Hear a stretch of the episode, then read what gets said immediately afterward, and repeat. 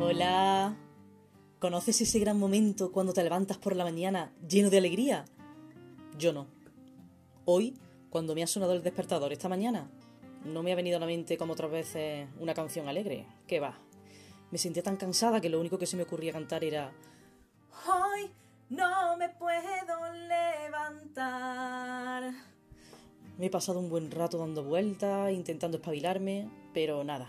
Me he quedado igual. Y me he acordado de otra canción que decía Perdido en mi habitación sin saber qué hacer, se me pasa el tiempo. Hasta que me he dicho, bueno, basta ya. Y he decidido no perder ni un minuto más con lamentos. A vivir, que son dos días. Y me he puesto a pensar en qué viaje me gustaría hacer en un futuro próximo. Un buen viaje es lo que a mí me hace falta ahora mismo.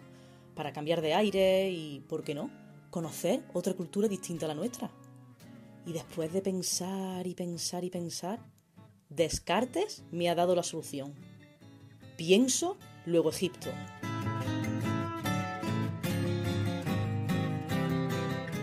Además, mi amiga Laura, que es muy enamorada de la cultura egipcia, me está convenciendo para conocer Egipto. Así que creo que va a ser un buen destino, porque de momento sé muy poco sobre los egipcios. Sí sé, por ejemplo, que el dios Amón y el dios Ra se unieron para convertirse en un nuevo dios llamado Amon-Ra. Si hubieran sido españoles en lugar de egipcios, no le llamarían Amon-Ra, sino Ramón.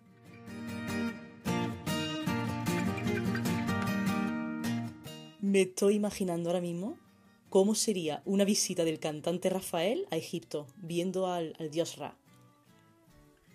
¿Qué pasará? ¿Qué misterio sabrá? Puede ser mi gran noche. Yo si finalmente voy, prometo contenerme y no cantar esa canción allí, porque si no la voy a liar, fijo.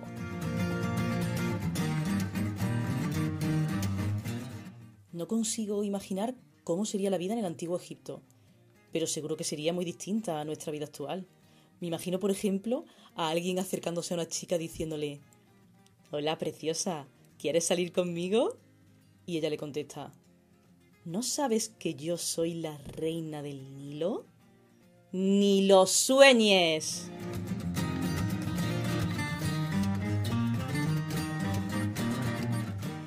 Una cosa que siempre me sorprendió de la cultura egipcia son sus pinturas. En todas las pinturas egipcias que yo he visto, en libros o en internet, las personas salen siempre de perfil. Supongo que de ahí tomaron la idea las redes sociales para crear la foto de perfil.